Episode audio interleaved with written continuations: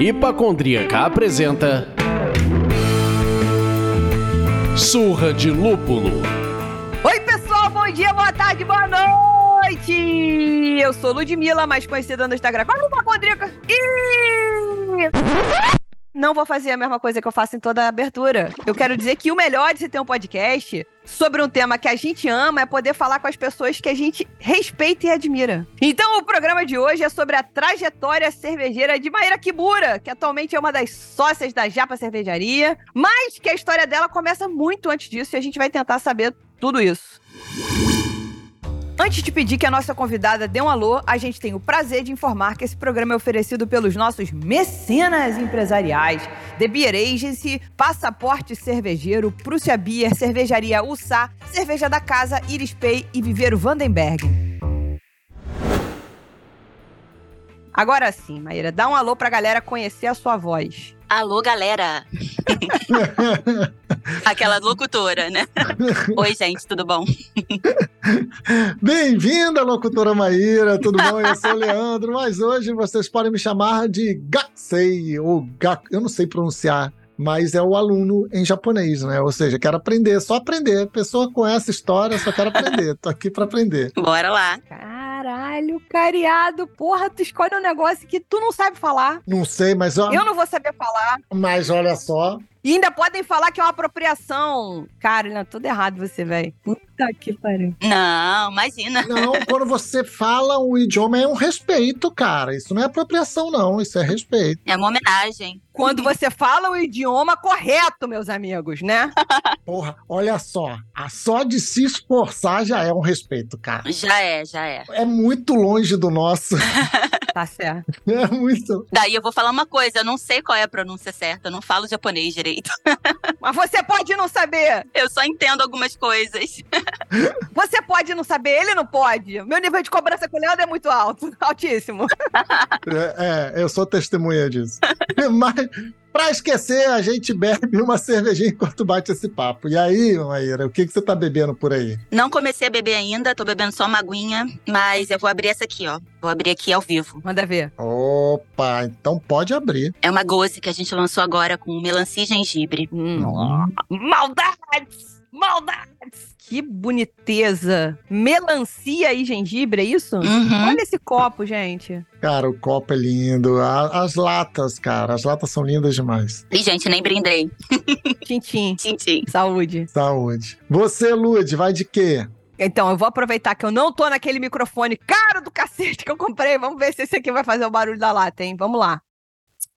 Não fez porra nenhuma, Leandro. Você nem se mexeu. Não. Puta que pariu, Marquinhos. Bom, eu tô aqui com a Trilha Bock 22. Ainda me, me refrestelando das cervejas que comprei recentemente no site da Trilha. Eu quase peguei uma trilha, hein? Fica a dica aí, quase peguei. É isso que dá. Todo mundo compra junto. Quando vai ver, ó, tamo bebendo a mesma coisa. É. Foi promoção na trilha, todo mundo foi louco pra lá. Foi, foi. E você, Gakusei, sem noção, tá bebendo o quê? Eu vou beber 17 graus no Rio, né? Hoje fez 17 graus aqui no Rio de Janeiro. Então, aí eu vou beber a Nero da Escafandrista, que é uma Imperial Stout. Porra! Oi? Então, primeiro, antes de fazer o tímido, você deu um soco no microfone. Esse pegou. Esse pegou com força. Mas tá bom. Agora, cara, corzinha é essa aí, licorosa, hein? Levanta aí pra nós ver. Opaca. Eu tenho medo de, de levantar copos perto de você. Ah, por que será? Por que será? Você vai julgar o meu copo. Aparentemente está tudo sob controle desse copo. Tá limpinho, tá limpinho. Aparentemente sim. Vamos lá, né? Saúde. Saúde. Saúde.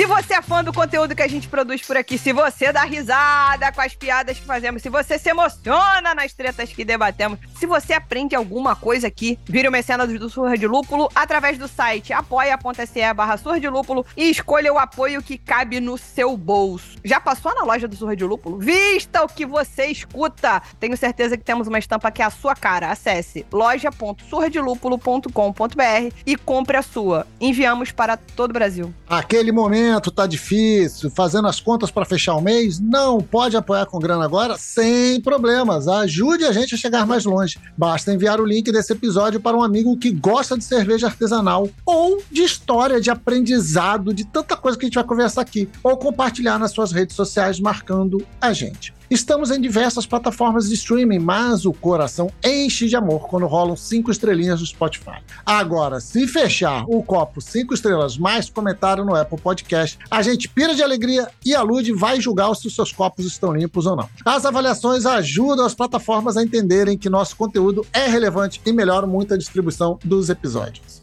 Ah, eu vou fazer um disclaimer sobre isso depois. Primeiro, meus amigos, pesquisa retrato dos consumidores de cerveja 2023 começou. Começou esse desespero. E se você ainda não respondeu, corre no link que tá na bio do perfil do Surra de Lúpulo e da Hipacondríaca, responda. Manda pros seus grupos cervejeiros ou não, a meta desse ano é bruta. Sobre o disclaimer, Leandro, para de prometer caceta pra eu cumprir, viado. Cumprir você. Porra, assume teus Paranauê, cara. É mais forte do que eu. É, mais forte do que Bom. Para de ficar se defendendo e começa aí. Vai, vai, segue o baile, segue o baile. Ah, vai, Marquinhos.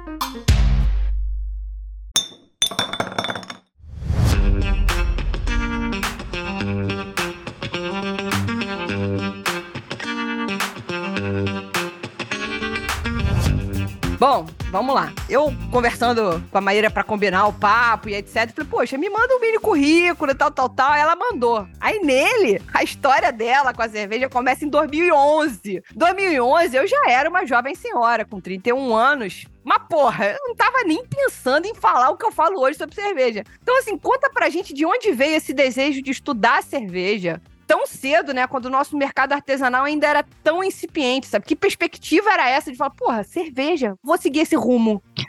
Bom, na época, eu tava meio que desiludida com a carreira de marketing. Eu tava morando em Paris, que meu ex-marido foi transferido para lá. Eu pedi demissão aqui, onde eu trabalhava, e fui morar lá. E eu tava pensando assim, cara, o que que eu posso fazer da vida que não seja marketing? Na verdade, eu voltei pro marketing agora, né? Se for dar a volta completa, eu acabei voltando pro marketing. Mas nessa época eu falei, ah, eu quero estudar alguma coisa completamente diferente. Daí eu comecei a estudar vinho lá em Paris. Comecei a estudar sommelieria de vinho. Aham. E daí eu cheguei e falei, não, vinho não é o que eu gosto. Quer dizer, é o que eu gosto, adoro vinho, adoro entender, adoro degustar, mas não quero isso pra minha vida profissional. Eu quero trabalhar com cerveja. Foi assim. E eu tinha, assim, umas pessoas que eu conhecia que estavam fazendo cerveja em casa e tal. E aí eu comecei a procurar cursos pra fazer. Né, de, de como fazer cerveja. É, já comecei a fazer também em casa, assim, com a galera, com, com amigos meus e tal. Comecei a já pegar o gostinho pela coisa. E aí eu fui fazer um curso na Inglaterra, foi em julho de 2011, que chama Brew Lab, lá em Sunderland, lá quase na Escócia. Aí eu me apaixonei, me apaixonei completamente. Comecei a entrar em contato com o pessoal daqui que estava fazendo cerveja, serva, não sei o quê. Não conhecia ninguém aqui do mercado, né? Quando eu, quando eu saí do Brasil, eu não, não era desse mercado. Eu pedi demissão da empresa que eu trabalhava e fui embora. E aí eu comecei a con- conhecer todo mundo, assim, primeiro online, depois em 2012 eu voltei pro Brasil. E aí eu comecei a ir, festival, não sei o quê, festa, qualquer festa de cerveja que tinha eu tava indo, qualquer coisa que tinha a ver minimamente com cerveja eu tava me envolvendo. Então eu comecei a conhecer um monte de gente. E aí eu descobri que era o que eu queria trabalhar, embora ainda fosse muito incipiente, né? Ainda fosse muito Uhum. no começo, muito oba-oba, né? Então todo mundo achando que ia ficar rico com cerveja. Ah, Só rindo, gente. Tempo bom que não volta mais, né? Aquele tempo que a gente é inocente. Era ingênuo, era tudo mato, era tudo mato. A gente desbava, achava que ia achar ouro, mas não achou, ninguém achou ouro. Nossa, era muito bom. Essa piada era muito boa. Alguém olhasse pra você e falasse assim: eu conto ou você conta? Isso eu adoro fazer com gente mais nova, gente. Eu, eu tenho isso bem dentro do meu coração. É. Quando alguém mais novo fala um negócio do tipo, ai, tô doido pra isso, tô doido pra aquilo, porque quando eu tiver meu apartamento, eu falei, ih, eu conto ou você conta. E Olha a treta, né? Mas sabe o que? Não adianta a gente falar. A, a Não, pessoa tem que claro viver a coisa. Às vezes, assim, você fala e aí é, você é chata. Então, hoje em dia, eu deixo as pessoas viverem. Eu não dou. Ah, mas eu tenho um prazer. Que nem aquele seu vídeo, aquele seu vídeo, você passando 2000, Exato. toda feliz, ingênua. Amei, Exato. amei, me identifiquei muito. Maravilhoso. Mas vem cá, você já comentou um pouco sobre essa inocência do começo, né? Que você. Aí nessa época vocês ainda achavam que todo mundo ia ficar rico fazendo cerveja e tal. Considerando que tem mais de uma década. Você consegue fazer, trazer um relato pra gente? O que, que você acha que mudou pra melhor e o que piorou na cervejaria brasileira, na cervejaria nacional? O que, que foi além das expectativas e o que, que foi aquém? Vou tentar estruturar aqui. Boa. Eu acho que muita coisa mudou, assim, não sei, algumas coisas pra melhor, outras coisas pra pior. Uma coisa que melhorou muito foi, assim, tá cada vez mais profissional, né? Não que esteja num, num nível muito alto ainda ou incrível, mas assim, antigamente não tinha muito parâmetro mesmo para, não tinha benchmarking pra você se basear. Você olhava pra coisas lá de fora. Então, assim, todo mundo tava meio que tentando, era tentativa e erro, né? No começo era uma coisa meio que não sabe se vai dar certo ou não. Então tinha muita distribuidora no começo, que não existe mais, por exemplo, é, que é um modelo de negócio que acabou, não sei, não dando certo, ficando meio exprimido ali na margem entre cervejarias que ciganas, muitas cervejarias ciganas começaram a surgir, né? E muitos lugares fecharam, muitos lugares abriram, então, assim. É difícil apontar, assim, o que, que melhorou, o que, que piorou. Melhorou realmente essa questão de, de profissionalismo, as pessoas estão cada vez mais sabendo os parâmetros para trabalhar, né? Sabendo como trabalhar no mercado cervejeiro. Na época que eu entrei, não tinha nenhuma cervejaria cigana. Tinha um monte de gente conversando, né, sobre fazer esse modelo, que não é um modelo que a gente inventou. Ah, não sei quem foi que inventou, mas tinha Mikkeller já há muito tempo atrás Uhum. é, fazendo lá na Dinamarca, já tinha gente no, né, nos Estados Unidos fazendo isso. Então, foi uma revolução na época aqui, mas já existia, né? Uhum. É, então, falei, falei, não falei nada, né? Porque, na verdade, eu não sei. O que piorou. Eu não vejo muitas pioras, assim, as coisas vão mudando muito, né? Como eu falei, era todo mundo muito ingênuo, então tá, acho que tá todo mundo um pouco mais Aleijado. é, mais calejado, mais sabendo. É uma evolução mesmo, é uma maturidade do mercado. O que não significa que a gente atingiu ainda o que a gente tem que atingir, né? Eu Uhum. comparo muito com o mercado lá dos Estados Unidos, que ainda assim tem sua- seus problemas, seus defeitos, né? Mas que é, tem 20 anos a mais que a gente, né? A gente- Eles têm 20, quase 30 anos a mais que a gente. Aham. Então, lá é, é outro sistema, assim. Mas. Não sei dizer assim, especificamente, assim, uma coisa assim, ah, isso é agora nota 10, isso aqui é nota 0. Entendi. Eu acho que você, quando você trouxe a história da profissionalização, é muito legal, porque você foi uma pessoa que chegou, entre aspas, com alguma especialização acadêmica. Você, bom, eu fui lá, estudei sobre esse assunto aqui, vim para o Brasil, comecei a me interessar mais, me embrenhei e fui aplicar aquilo que eu aprendi profissionalmente ali. Eu acho que eu- gente- as, as nossas andanças, as conversas aqui, o que teve de cervejeiro caseiro que foi ficando bom a partir de vídeo no YouTube, de estudos autônomos, de autodidatismo e etc., sem um curso técnico e ele foi tomando porrada e aprendendo, eu conheço um monte, você deve conhecer mais outro monte, então acho que sim, o profissionalismo evoluiu, Um monte de gente, é. porque também os cursos evoluíram, a possibilidade de fazer esse curso no Brasil aconteceu, então eu acho que tem uma série de, de facilitadores. Eu acho que lá atrás, quando você tá, a gente tá falando de 2011, 2012, tem uma água mais limpa, né? Tem essa coisa que entra primeiro, bebe uma água mais limpa. Mas ao mesmo tempo pega um mercado muito cru, de gente que ainda não sabia o que beber, saber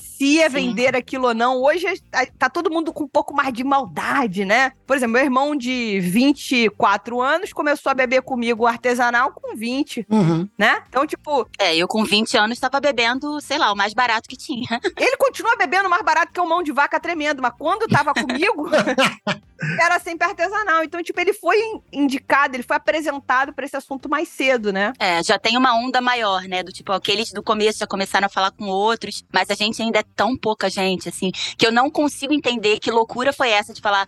Ninguém gosta de cerveja artesanal, não é um, não é um produto que está, né, assim, muito valorizado, mas vou fazer isso. Acho que vai dar certo.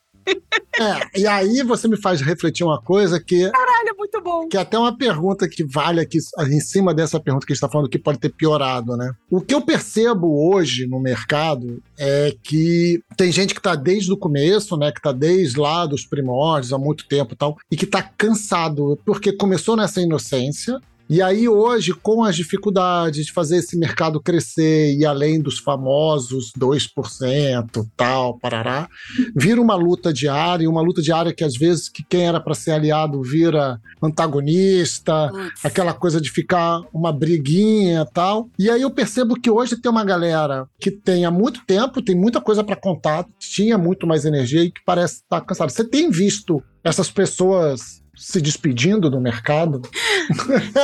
Eu sou uma cansada, não, não tô me despedindo, mas eu sou uma pessoa cansada. Eu concordo bem com o que você falou, gente. Eu não concordo muito com águas limpas, não, porque eu acho que ainda tinha muita coisa ali que a gente tinha que ajustar naquele começo, né? Uhum. Eu também não, não entrei no comecinho, assim, quando eu cheguei aqui já tinha uma galera, né? Já tinha algumas empresas já fazendo cerveja artesanal. Mas é muito difícil esse negócio de, de disseminar a cultura cervejeira de um produto que é caro, que a maioria da população não consegue comprar. Sim, É um desafio muito grande. sim, sim. Eu super concordo, acho que é um desafio tremendo. Eu tô nessa vibe de tentar produzir uns conteúdos diferentes pro Instagram. E aí, a gente tem um vídeo que já vai ter do ar depois, né, quando esse programa for ao ar, que é.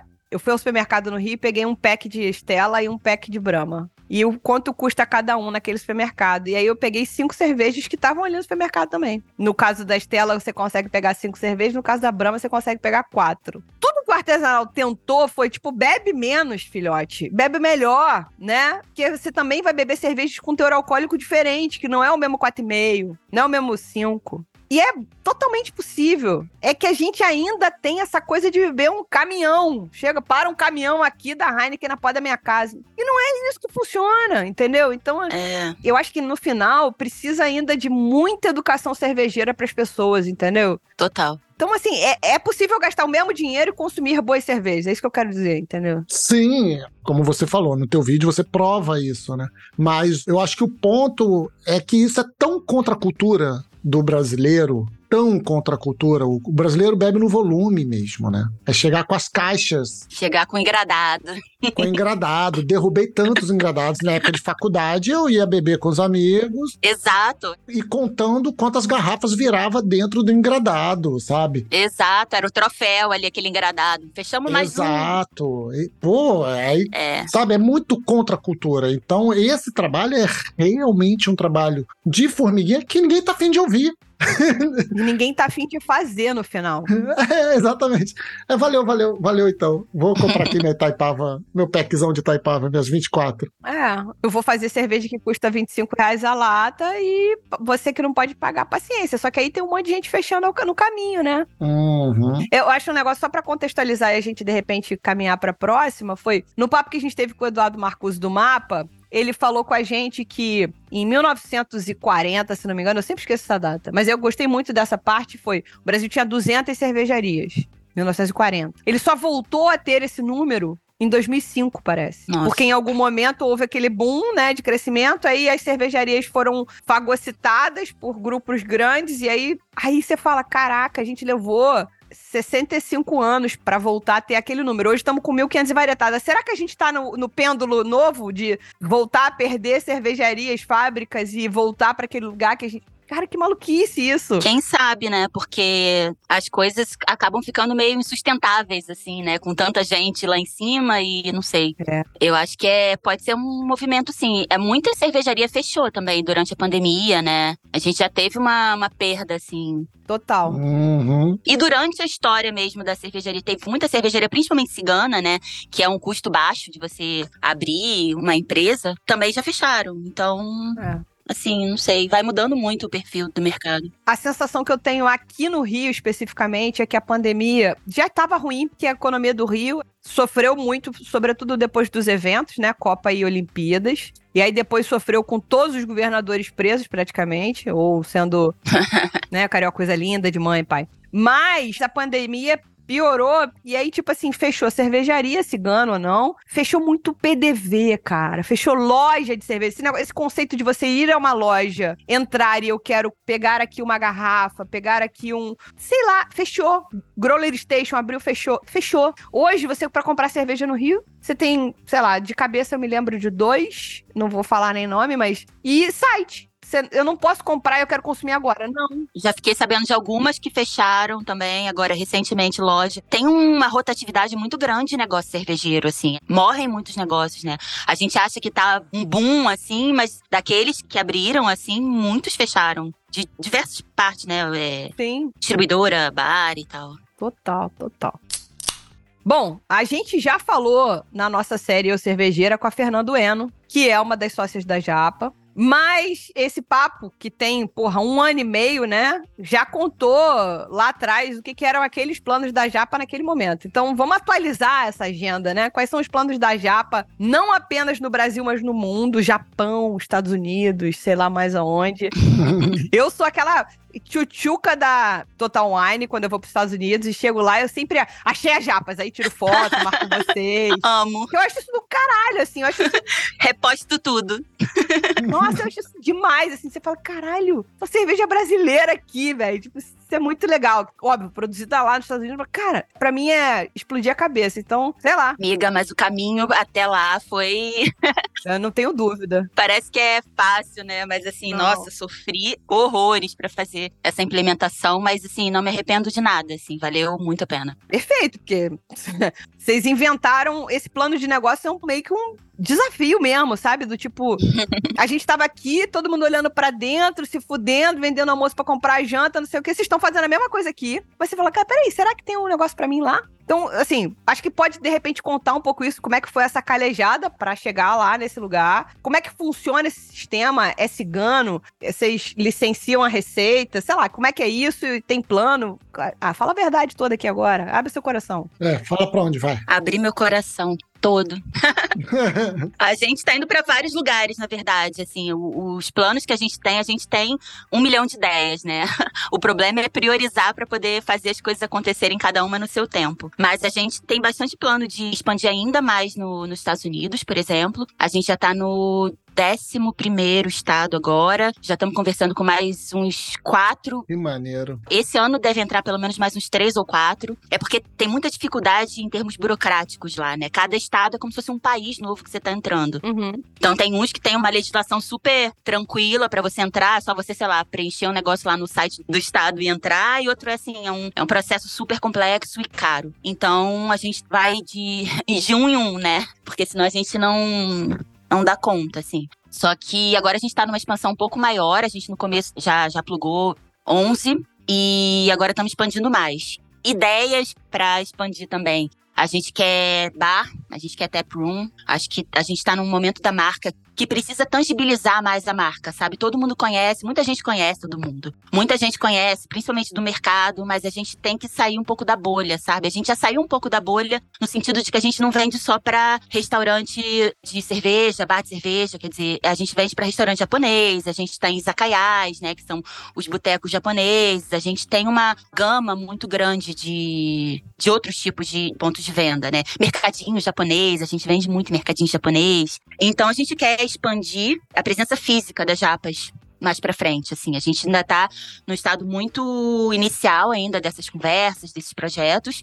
É um projeto bem complexo, né? Mas a gente tem ideia de ter pontos de venda fixos, né? Tipo um bar. Porra, já pensou? Meu sonho é ter um, um brew pub, né? Todo mundo ama essa ideia de, de ter um brew pub dentro das japas também, mas aí é um modelo de negócio completamente diferente, né? Porque hoje em dia o que a gente faz é, é terceirizar. Uhum. Tanto aqui no Brasil, como você citou lá nos Estados Unidos, a gente opera mais ou menos parecido Uhum. com o que a gente faz aqui no Brasil, só que a gente tem uma empresa no meio, que ela é uma empresa que ela é como se fosse uma importadora. Ela chama Beer International. Uhum. Uhum. Ela não é uma importadora no sentido de que ela não importa nenhuma lata de cerveja. Ela importa né, a- o know-how da gente e a gente presta um serviço para ela. A gente é como se fosse quase uma empresa só no que se refere a- ao projeto Estados Unidos, porque a gente trabalha junto o dia inteiro, né? Uhum. Mas é uma empresa separada. E aí é um licenciamento de marca, né? E aí você vai lá produzir a cerveja, tipo, vamos fazer um lote novo. Não, lote novo não. Se fosse lote novo, eu ia ter que morar lá. Mas Tá, então receita nova tá lá pra poder produzir a receita e lote é replicação de receita. É, no começo eu fui pra lá, assim, pras primeiras braçagens eu fiquei um tempo lá morando, morando, eu fiquei um tempo lá, assim, de mês e pouco, pra acertar a receita, acertar as coisas, acertar a operação também, né? Porque Uhum. Perfeito. essa empresa também começou junto com a gente, não, mas assim, a primeira marca que eles trabalharam foi a gente. Então eu ajudei muito a formatar esse negócio da minha amiga, que na verdade é uma amiga minha que chama Pua. E a gente fez essa implementação lá juntas, assim, foi muito desafiador, como eu falei, mas foi tá tá sendo muito recompensador, né? Porque lá a impressão que eu tenho é que a marca é um pouco mais diferente pra eles, né? Aqui a gente tem o fato diferente de ser parte japonesa Uhum. da coisa. São brasileiras, mas a gente é brasileira, todo mundo aqui é brasileiro e ninguém não é diferente. Lá fora, brasileiras que têm ascendência japonesa fazendo cerveja. É uma coisa um pouco mais, ops, Sim. o que que tá acontecendo aqui, né? Então é um pouco mais diferente pra eles. Acaba despertando mais a curiosidade deles. É, Não, agora você falou de lojas e pontos físicos que vocês têm, izakayas e etc. Eu me lembro de ter ido a Nova York ano passado, saudades, Nova York, saudades. também. Não, na verdade eu brinco com a minha esposa que a gente tinha que ir pra Nova York uma vez por ano e mais uma outra viagem. Sabe, Nova York tinha que ser aquela assim, padrão. Uhum, padrão. Semaninha, semaninha, semaninha. Sete dias, nove dias, nove. Um dia pra ir, um dia pra voltar. Ah, gente, eu tô programando aqui a minha semana em Nova York desse ano. É, exato. Eu não quero me meter na relação aí, nas decisões do casal, mas vocês podem abrir mão da Disney uma vez por ano pra ir pra Nova York uma vez por ano. Tá difícil abrir mão da Disney. Então vamos lá, uma semaninha na Disney, uma semaninha em Nova York. Aí uma viagem tal e, porra, uma semaninha no verão europeu? Vai, mamãe! Gostei, me adota. É, exatamente. É, eu tenho uns documentos aqui que quero mandar pra sua casa. Você assina sem ler. Então. assina sem ler. Mas aí, tamo lá no Brooklyn pra jantar num restaurante maravilhoso, que a gente fez uma reserva sensacional. Acho que o nome do restaurante era Missy, que é um restaurante de massas e tal, fofo e tal. Ah, então aqui no Brooklyn tem mais o quê? Eu já marquei o restaurante pra jantar com ela, ela vai topar fazer o que eu quiser aqui. Descobrimos que tem uma The Other Half lá. Parte pra The Uhum. Other Half. Aí, beleza, chegamos, fomos na The Other Half, tomei 43 cervejas rapidinho, sem ficar bêbada, meus amigos, sem ficar bêbada. Olha, tem que ser muito super heroína nessa hora. Aí, voltamos pro, pro restaurante, não tava na hora da nossa reserva ainda. E eles são meio tipo assim, ó, não tá na hora ainda. Tá bom, vamos andar na calçada. Ando na calçada, entro numa lojinha dessa que era um... Na frente era um- uma delicatessen, supermercado. E aí você andava pelos corredores, tinha várias coisas, inclusive cerveja, e no fundo tinha um mesinhas pra você sentar, meio bar. Na geladeira tinha japas. Já pirei, tomei três Hum. ali, junto com as 47 que eu tinha tomado da hora rap. Gente, não bebam como eu bebi nesse dia, mas era tipo uma questão de consumo de ocasião. Aham. Enfim. Eu ainda fico muito feliz quando eu passo num lugar assim e vejo uma cerveja minha. Ainda depois desse tempo todo, eu fico, ah, que cerveja. então, Então você imagina, cara, em Nova York, numa loja que não era tipo gigante, no Brooklyn, numa geladeira, porra, não era gigante também. tipo, acho que tinham três rótulos de vocês. Assim. massa.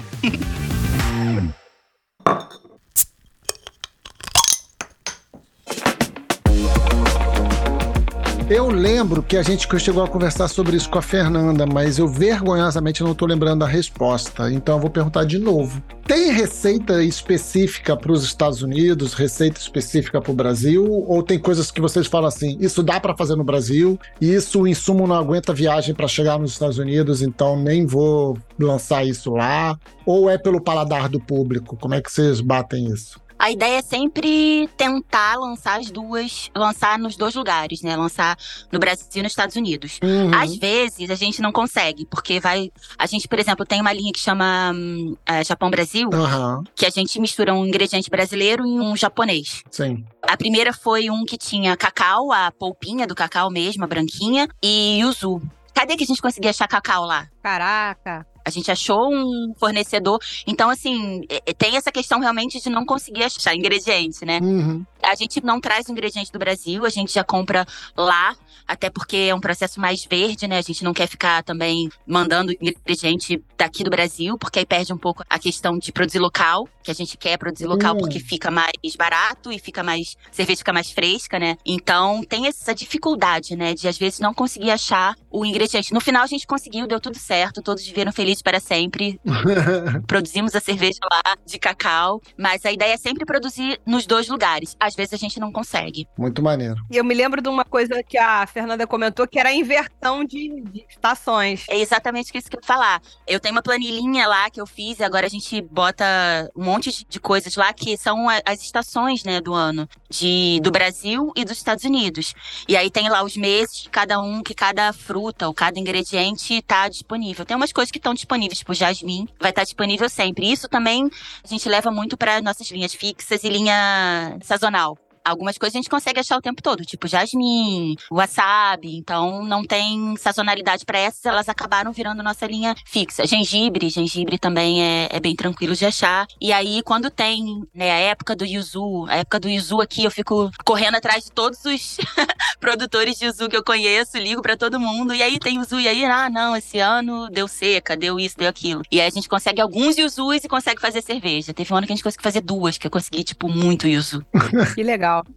Mas é sempre assim, é correndo atrás dos ingredientes e ver o que dá pra fazer. Agora, uma dúvida que pintou agora aqui e tal. Quem é a mãe das receitas, assim? É você, a Fê? Eu e a Fê, a gente faz, a gente faz juntas as receitas, é. Vocês batem essa bola? Às vezes uma pega e já começa a fazer, e aí bate com a outra e tal. Mas é porque que como a Fê tem outro trabalho, né? Eu tô dedicada a japas, é, eu tenho mais tempo, né? Obviamente, Uhum. eu tenho mais tempo. Então eu geralmente organizo. E não precisa testar essa porra, não? Tipo, ah, não, pode pilim-pim aqui, 50 gramas aqui, tá, joga um dry hop, pá, yuzu, zucuri, tal, tal, tal.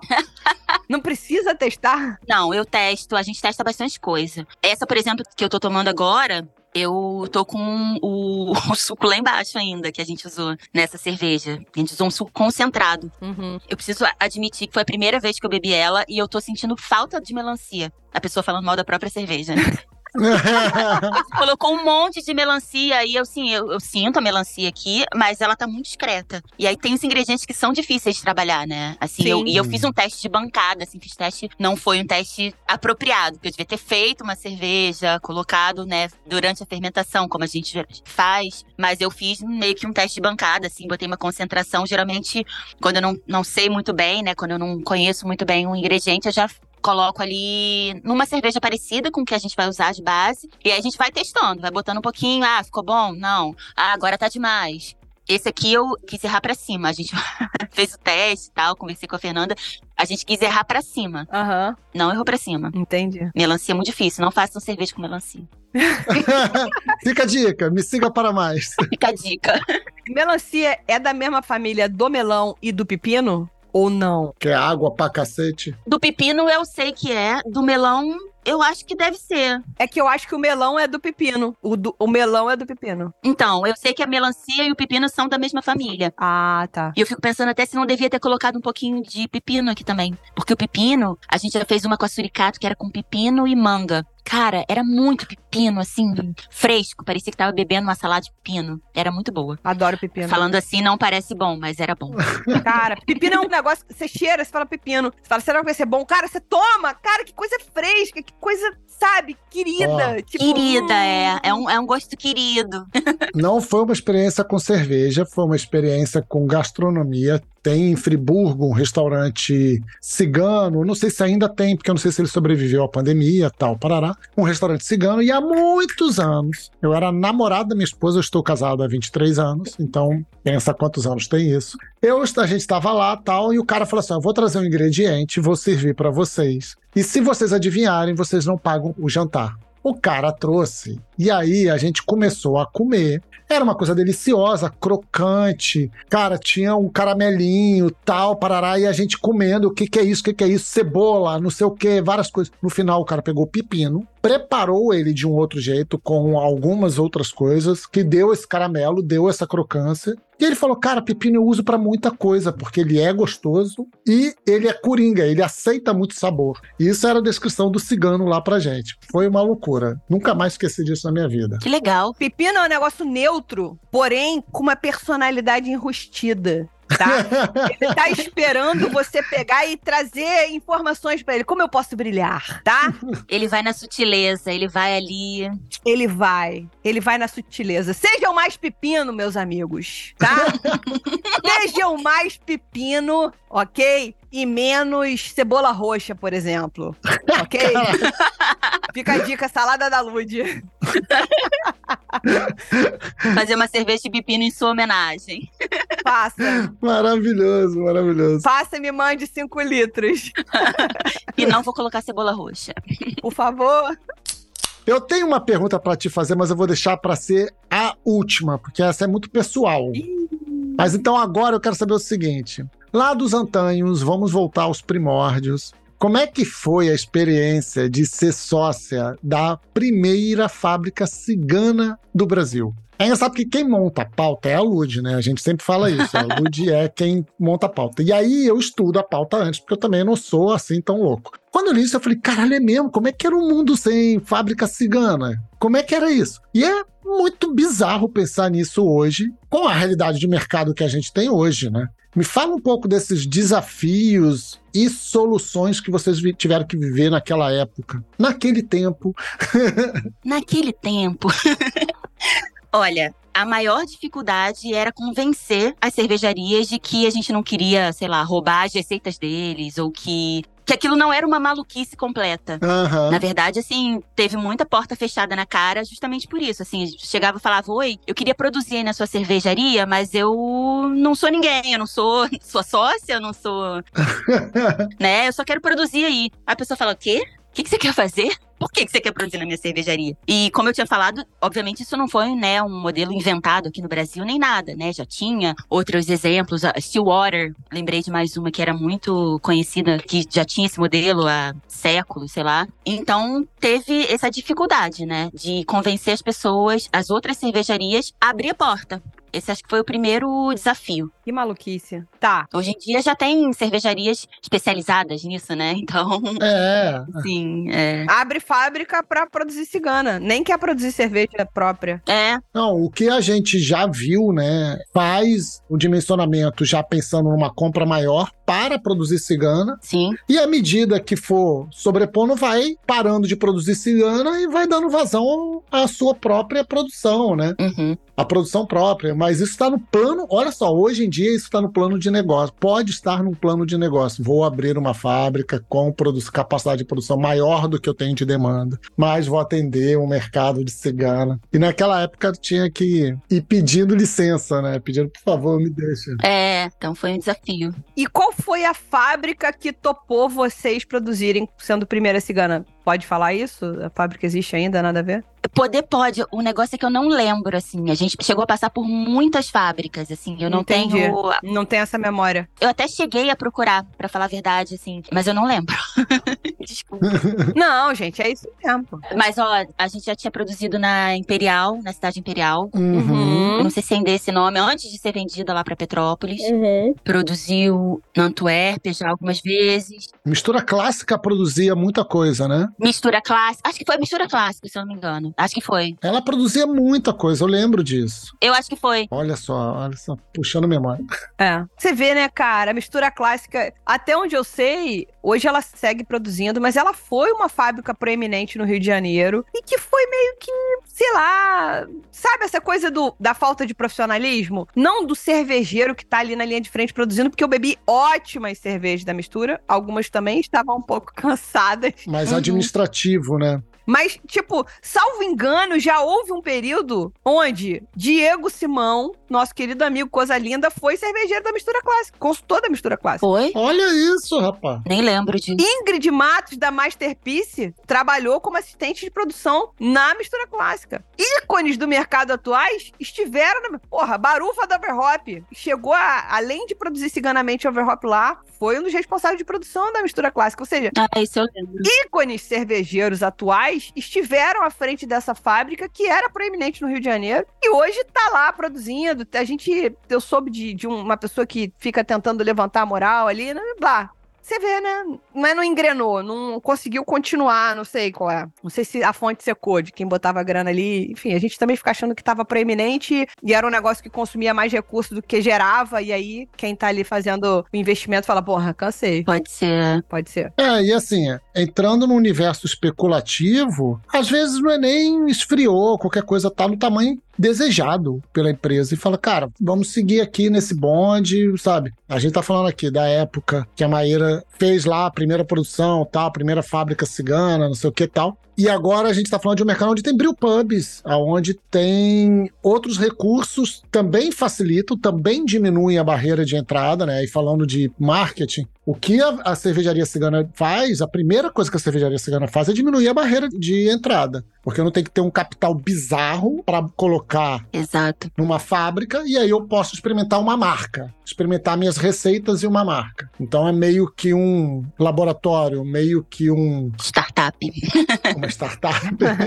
é isso, Maíra? É nesse caminho? Eu acho que a cervejaria cigana ela tem muito. Obviamente que tem seus pontos fracos, né? Porque você depende de outra pessoa completamente, né? Depende de outra empresa, se a empresa, sei lá, sumir ou falar, não quero mais produzir tua cerveja, você fica na mão. Uhum. Só que você tem muito, tem uma, um ponto positivo que você pode liberar energia da empresa para investir em marketing, que no final é uma coisa que faz muita, muita diferença, né? Total. Para as empresas, assim. Obviamente que o líquido que tá ali dentro é o mais importante, mas se você não tiver como vender aquele líquido, não, não tiver como falar, isso aqui é legal, comprem, bebam, não tem mais empresa, né? Sim. Você pode ter a melhor cerveja do mundo, se você não souber vender, não vai pra, pra, da porta para fora. Total. É, eu acho que mudou muito e mudou pouco. Caralho, eu tô paradoxal, meus amigos.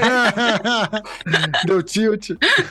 Não, eu acho que mudou muito e mudou pouco, porque a gente falou em algum momento aí sobre, sei lá, 1.542 cervejarias, que a gente já vai ter sabido pelo novo anuário da mapa que foi divulgado recentemente qual é o número atual, mas 1.542 cervejarias no que foi divulgado no ano passado, e a gente não faz a menor, a mais vaga ideia de quantas ciganas. Isso me incomoda, eu fico sem dormir às vezes. Me incomoda também. Eu, tipo, vou dormir cedo hoje, boto o telefone na luinha, boto aqui pra carregar e tal, daqui a pouco é. Quantas cervejas cigana tem no Brasil?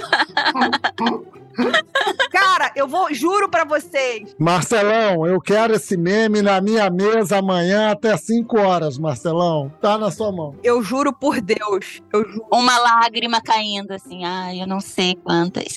eu juro por Deus que de vez em quando eu tô de bobeira tomando meu café da manhã. Balançando meu cafezinho aqui. Ai, gente, hoje eu tenho tanta reunião. Mas quantas cervejarias ciganas tem no Brasil?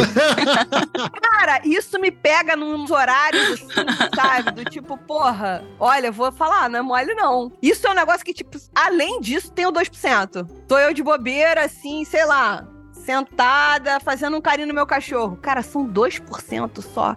Gente, não é possível que não tem como a gente saber um número mais. Mesmo que ele seja pior do que esse. Mais exato. Uhum. É muito chute, né? E é exatamente isso. A gente não tem. Numa margem de erro de 2%. Toma no cu. Entendeu? A gente não tem estatísticas confiáveis realmente em relação a isso. E sei lá, eu não, sei nem quem poderia fazer isso. É, existe, assim, sei lá, Ué. a Bracerva poderia fazer, talvez, não sei. Não. Ó, gente, olha só, eu sou super time mapa, tá? Depois que a gente começou a entender, conversar com a galera do mapa, a gente tem descoberto várias coisas. Ah, o mapa, óbvio. O mapa! Só que aí talvez precise catalogar a cigana de outra maneira. Mesmo que não tenha a questão fabril, mas, pô, peraí, ó, a fábrica tem que dizer quais e quantas ciganas ele produz por ano. Sei lá que porra. É, o lance é esse. Acho que as fábricas tinham que reportar isso de alguma forma, ser um, sei lá, um campo obrigatório ali no mapa. Você tem Exato. ciganas, marcas ciganas?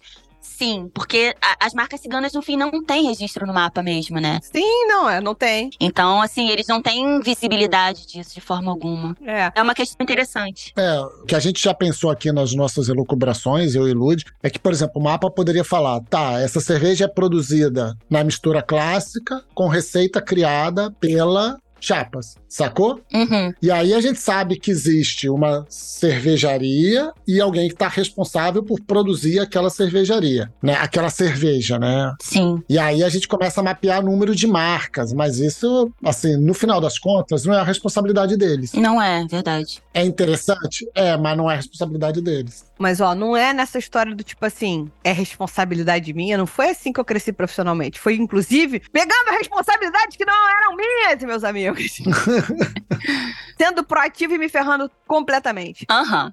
a produtividade será castigada. Totalmente. o que eu acho é que, tipo, por exemplo, tem essa história das cervejarias terem que dizer, até não sei que dia de janeiro, quanto elas produziram, tal, tal, tal. As cervejarias que são fábricas, elas vão falar de produção, incluindo as ciganas. Elas poderiam muito bem dizer que ao longo daquele ano, sem dizer que é japa, sem dizer que é X, já, B, C, D, produziram X ciganas. E que isso aqui é uma produção de cigana, isso aqui é uma produção fabril. Então, sei lá, dádiva. Dádiva é um bom exemplo. Vocês produzem na dádiva, inclusive, ou produziam? Aham. Sim, sim, Então, produzimos. dádiva. A dádiva, enquanto dádiva, produz tantos mil litros por ano. E, enquanto gestora de ciganas, produz 20 ciganas com tantos mil litros. Cara, peraí, a dádiva produz. Significa que a Japas não pode produzir em outra fábrica? Não. Pode ser que a gente vai ter número repetido de ciganas, porque a gente não vai falar de marca por marca. Mas É por isso que tem que ser nominal. É por isso que tem que ser nominal, senão. nominal vai ser foda. Agora, o que também me mata é. A cigana acaba, ninguém avisa que acabou. Verdade. Ninguém dá uma baixa naquele CNPJ, fala assim, acabou. Eu me pego pensando nessas porra, meus amigos. Me ajuda. Me ajuda a dormir, gente. Entendendo. Dá uma cobrada lá no mapa pra eles cobrarem cervejarias, de botarem lá, essa aqui é a marca tal que tá sendo produzida, que aí, tipo, o registro pode ser da cervejaria, mas, assim, quem faz os nossos mapas é a dádiva, É. né? Então, se tivesse uma coisinha lá do tipo, de quem é essa cerveja, porque, assim, acho que se pegar manualmente, você tem como ver, mas, assim, nossa, pelo amor de Deus, né? É, que loucura. Eu fico me perguntando se não tem muita repetição. Por exemplo, vocês talvez produzam apenas na dádiva, mas vocês poderiam, economicamente, falar assim: olha, eu vou produzir na dádiva aquilo que eu for distribuir. São Paulo de Sudeste e Sul, E na RAF, o que eu for atingir, Nordeste e na. Norte e Nordeste. Na Louvada, Centro-Oeste, parte do Norte. Você poderia estrategicamente falar: eu sou cigana. Total. E porque eu sou cigana, eu vou produzir em três fábricas distintas no Brasil. Uhum. Se cada um deles reportar já ou reportar valor total, vai estar japas lá três vezes e tal. Mas eu acho que a maioria das pessoas produz num lugar só. Ah, mas aí, sei lá, linka pelo CNPJ ou Mapa, temos muitas ideias. Sei, vamos ligar pro mapa, vamos ligar pro mapa que eu quero arrumar isso também. Agora eu fiquei nervosa. Mais um que vai se pegar, tipo, quantas cervejarias ciganas tem no Brasil? Atualmente, quando a gente liga pra Aline, a Aline até olha assim no Bina e fala assim, hum, na identificador e fala assim, hum, Ludmilla, não sei se eu vou atender não, que ela vai me fazer aquelas perguntas do café da manhã dela. É foda, cara, é foda. Você. É difícil. Eu falo, quando eu falo com o Leandro que é difícil viver na minha cabeça, ele fica rindo. Não é mole, Ué. não. pra mim, É porque eu já saí desse lugar do tipo assim, ó, por onde a tartaruga caga? Ué. De noite, tô indo dormir, vou dormir cedo e tal, não consegui dormir imediatamente. Google, por onde a tartaruga. Pior que eu já vi. Aí, ó. Isso é uma dúvida que muitas pessoas têm. Ela tem uma bundinha mesmo, sai assim, ó. é, Não, tudo bem, cara. Um negocinho assim, aí sai o cocô aqui. Pois é. Pois é, mas aí é que tá. A pessoa tá de bobeira. Aquele sono que era pra ter vindo, que você sentiu o sono, o sono não veio, é a hora que você entra no Google pra perguntar coisa. Se eu perguntar no Google, o Google não vai me dizer quantas cervejarias cigana tem. Aí eu tenho que ficar Não. ruminando esse pensamento. Como uma vaca no pasto. Apenas mascando esse pensamento, entendeu? Enfim.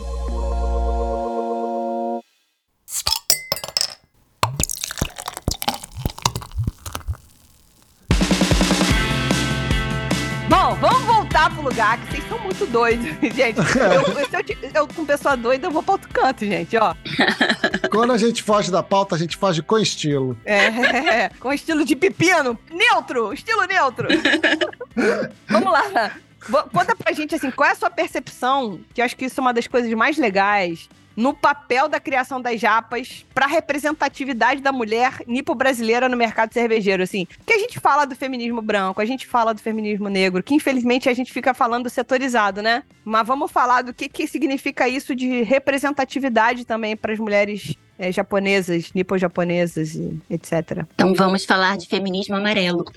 Exato. Na verdade, eu até abri eu fui ali pegar na geladeirinha o, essa cerveja aqui, que chama Tigresa. Foi a cerveja que a gente lançou com mais três mulheres é, asiáticas, de origem asiática, para falar justamente sobre isso, né? Sobre essa questão do, do estereótipo do, do japonês, porque existe um, um preconceito, por assim dizer, em relação ao japonês, que é um estereótipo positivo, né? É um preconceito positivo, por assim dizer. São certinhos, são limpinhos, são honestos, são trabalhadores isso acaba sendo um pouco agressivo com outros grupos raciais também, né? Você colocar um, um, grupo como isso aqui é direitinho, esses imigrantes são legaisinhos, esses daqui não, é sempre em comparação com outro grupo racial. Então é meio violento, né? Meio esquisito e, e não é verdade também, né? Não é todo japonês que é ou japonês, japonesa que é inteligente ou que gosta de matemática. Então a gente criou essa cerveja para celebrar primeiro, né? Celebrar entre amigas que têm ascendência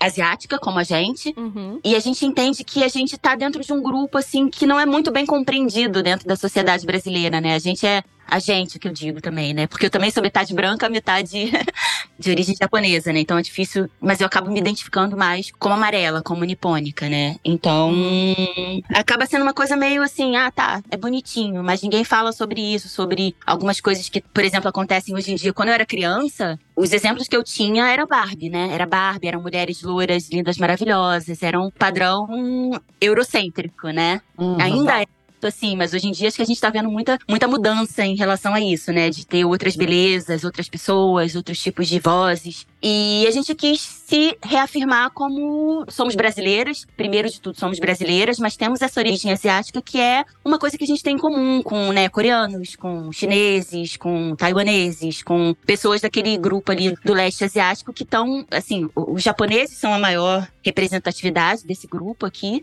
mas essas pessoas existem e não somos todos iguais, e também acaba caindo numa coisa do japa, né? Que todo mundo chama, interessa que seja, tem olho puxado, chama de japa. E aí tem essa questão também também que tem com o nome da cervejaria, que a gente quis também trazer isso. Falar, olha, o nome da cervejaria é Japas, mas nem a mim você pode, nem eu que sou eu, ou a Fernanda, ou a Yumi, ou a Tânia, que somos sócios, você não pode chegar e falar, oi, Japa. Total. Porque é, é agressivo, assim, é. Não agressivo, mas assim, é um pouco você estereotipar a pessoa, já botar ela numa caixinha ali, que você não sabe se ela gosta de ser chamada de japa, ou se ela é realmente japonesa, ou se. Né, ela pode ser descendente chinês. Eu tenho um amigo que é descendente chinês com japonesa. Você vai chamar ele de japa e de China? O que que sabe? Você meio que coloca todo mundo numa caixinha ali que é os diferentes ali da Ásia. Tá. Então, a gente fez essa cerveja para falar sobre esse assunto também, que é um assunto que é importante pra gente. Total. Aí você falou da palavra, do Japas, que vocês, apesar de tudo, decidiram bancar esse nome, apesar dele não ser aqueles que vocês preferem ser denominadas, digamos assim.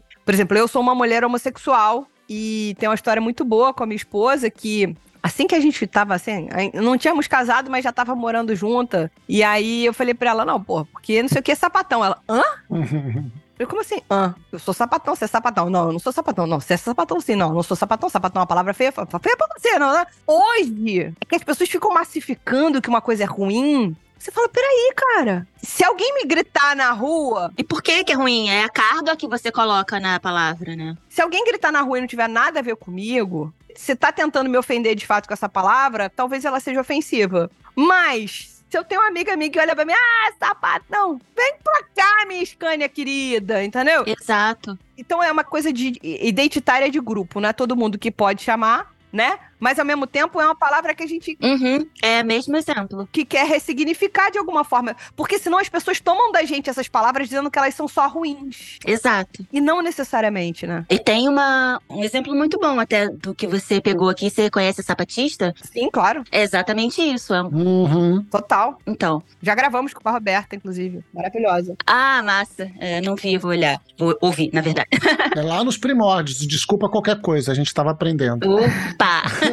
Estava começando. Não, mas é isso. Eu acho que é, é muito importante essa tomar para si aquilo que é seu e desmistificar aquilo que é preconceito do outro e que a gente entuba. Uhum. Porque no final a gente tá replicando o preconceito do outro. Exato. Mas aí vocês dão uns exemplos muito bons, do tipo assim, ah, eu tenho um conhecido que é, é uma parte chinesa, uma parte tailandesa, uma parte japonesa. Não, aí você junta tudo num balaio, por mais difícil que seja de identificação. Gente, chama pelo nome então, né? Qual é o seu nome? É tão mais simples é o nome. Exatamente isso que a gente faz. A gente fala, chama pelo nome. E uma coisa que a gente sempre coloca, a gente coloca os nossos nomes aqui. Eles estão sempre aqui. E aí aqui a gente colocou os nomes das meninas que fizeram com a gente também, sabe? Perfeito. Aham. Legal, legal. A Maia é japonesa, a Cíntia é chinesa e a Pri é coreana. É, descendente, né? Todos descendentes. Não, Uhum. Ninguém nasceu lá. Eu também sou coreana, sabia? Eu descobri fazendo depois no, no DNA. Olha, Eu nem sabia disso. Eu tenho 6% de Coreia no meu sangue. olha Nunca ia saber se não tivesse feito.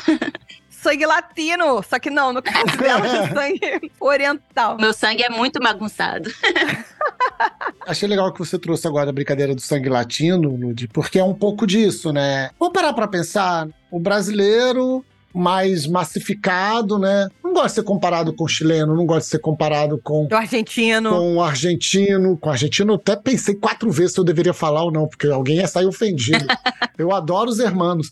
Mas, assim, não gosto de ser comparado com a América Latina toda. Brasileiro é brasileiro. E eu acho engraçado que a gente não respeita isso com os asiáticos. A gente coloca todos os asiáticos dentro do mesmo balaio, sendo que tem diferenças culturais gigantescas, né? Uhum. Assim, daí coloca todo mundo no mesmo balaio. Ah, não, é tudo japa, é tudo China, né? Eu acho que isso não é um privilégio do Brasil, não. Eu acho que isso é global, assim. Ou ocidental. Talvez ocidental. Não sei, não sei também. É, da Europa pra cá fica Como eu não falo japonês, eu não sei como é que os japoneses se referem a gente, entendeu? Ou como os, os coreanos, os chineses e etc. Então, a gente não sabe. Essas preconcepções, gente, via de regra, são mão dupla. Né? Eles têm lá, nós temos aqui, e a gente tem que tentar melhorar. Eu fico dizendo sempre, a gente tem que tentar melhorar primeiro a gente. Se a gente conseguir ficar É, limpinho aqui, Aí, né, você vai tentando mudar por ali. Hoje aqui em casa todo mundo é sapatão, meus amigos. Então, hoje acabou isso. Eu não sou. eu não Até mulher. o tom é sapatão. É, É sapatão. Porra, sapatão, total. Mas enfim, eu acho que é legal. A gente falou em representatividade com a Madu Vitorino, que é sommelier, faz parte do time de cultura cervejeira da Estrela Galícia, é uma mulher negra. E ela falou: Lud, não vamos falar de representatividade, que o correto seria pensar em proporcionalidade. A gente tinha que parar de falar do único. Eu botei aqui o toquinho. uma pessoa oriental, exato. Eu botei aqui uma pessoa negra, botei uma mulher branca homossexual, uma mulher cidadã, uma trans. E aí eu tô botando uma representatividade. Posso falar uma coisa? É pra gente tentar não falar oriental, porque é muito genérico também. Aí. Porque, por exemplo, você citou uma coisa, ah, não sei como eles falam da gente. Uma coisa que eu sei é que eles não falam, não se referem a gente como ocidentais, porque olha o ocidente e o oriente, é tipo metade do mundo e metade do mundo, sabe? Total. Uhum. Você jogar e falar assim, oriental, o que, que é oriental, cara? Da Turquia pra lá é o quê? Tudo oriental, Entendi. entendeu? O certo seria amarelo, talvez, então, é isso? Não. Também não, assim, acho que cada um, cada grupo, porque, por exemplo, tem, eu sei que tem o amarelo, mas também tem o, acho que é marrom que falam, tem os asiáticos marrons, que são a galera lá da Índia, Entendi. acho que Camboja também. Então, assim, tem umas nuances, né, até muito ligada à cor, falando de cor, né. Não, perfeito, perfeito. Mas eu acho que é, é asiático, falar asiático é... É, É asiático. ok. É só a gente não pensar que tem que ter um de cada tipo, e aí por isso tá resolvido. A gente Uhum. quer falar em proporcionalidade, né? Então, Eu entendo, eu acho que faz muito sentido a proporcionalidade, mas primeiro a gente tem que ter representatividade, sabe? Porque às vezes se você não se vê lá representado, você não, não sabe se é possível. É um primeiro passo. Obviamente que a gente tem que passar pro próximo passo. eu acho que começa com a representatividade. Eu concordo com ela, é. E aí, voltando no começo, pra gente dar esse gancho final, porque a minha inteligência hoje está muito conectada, foi... A gente falou, em 2011, você fazendo um curso de cerveja na Inglaterra, tal, tal, tal. E aí, a gente tá terminando aqui falando sobre representatividade. E aí, a gente já teve alguns papos no Eu Cervejeira, principalmente, um dos que a gente falou sobre isso foi com a Mariana Maranho, que tá na trilha hoje, cerveja que eu tô bebendo. E eu perguntei, Uhum. Mari, quando você era pequena, você pensou assim, quero ser cervejeira? Ela, não, quero ser blá. Ninguém. Ninguém pensou. E a possibilidade de mulheres como você, como a Mariana, como a Fernanda, estão mostrando que essa profissão é feminina também. E o fato de vocês estarem primeiro representando para depois proporcionalizar. Daqui a pouco, a gente, eu vou perguntar pra minha sobrinha de 12 anos, e aí, o que, que você quer ser? Cervejeira. O fato disso estar virando normal, porque veio primeiro representou e depois a gente conseguiu trazer uma proporcionalidade, pode abrir uma possibilidade de- de alguém almejar ser uma coisa. Isso é muito louco. É bem louco. Já parou pra pensar que você pode ter sido responsável por isso? Por conta de uma decisão que você tomou há 12 anos atrás? Ai, tomara que seja pro bem. Né? pois é, meus amigos. E, e com esse pau na cabeça de Maíra Kimura, a gente termina. Não. Ah, não, esqueci que você tinha uma pergunta pessoal. Não, que eu tenho uma pergunta pra ela íntima, pessoal. Ah, perdão. Pra gente fechar. Você quer que eu saia da sala? Não, não. Maíra, aqui cá entre nós, você falou que largou o marketing pra fazer cerveja. Foi uma decisão boa ter pensado sobre isso.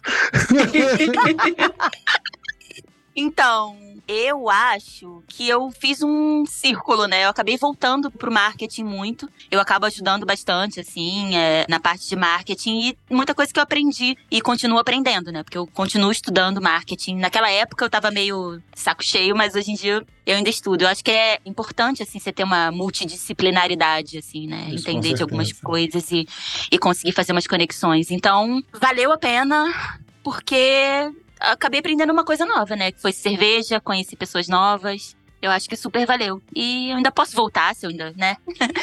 se tem gente saindo do mercado por decepção, eu não sei. Mas se eu tiver que sair, eu pelo menos ainda tenho esse background de marketing. É, e com o histórico das japas. Nossa, que horror, né? Que, que nota negativa. Eu não vou sair do mercado, não, gente. Vou continuar aqui, tá tudo bem.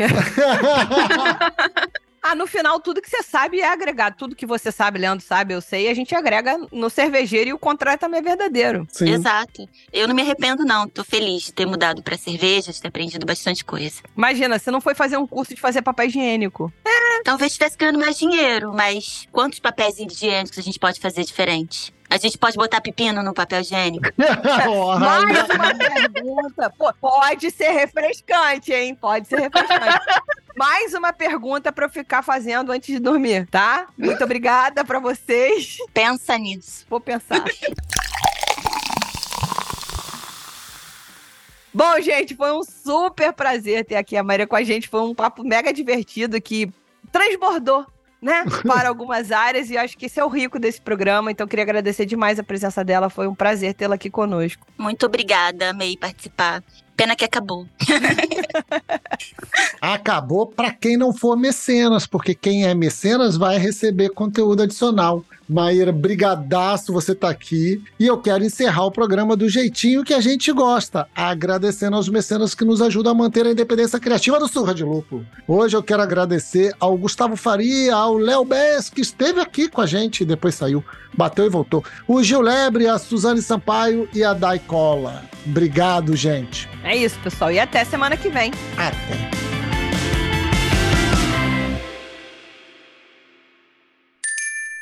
Beba menos, beba melhor.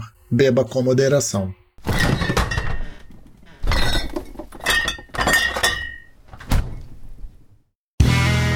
Este podcast foi editado por Play Áudios.